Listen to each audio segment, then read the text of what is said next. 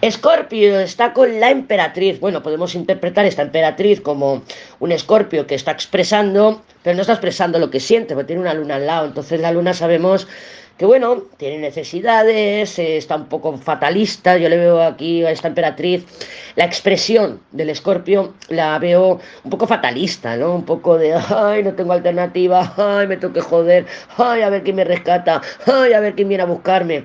Y a lo mejor, pues bueno, con esa emperatriz que esté expresando, lo que pasa es que puedes, puede o no ser una expresión directa, a lo mejor si te escribe un mensaje directamente y te dice, ay, ay, que me duele el dedo gordo del pie, ¿qué hago? Ayúdame Ahí estás tú para saber si tienes que rescatarle o no, o, o cuándo está tu responsabilidad y dónde está la de él. Pero bueno, hay expresión, hay expresión.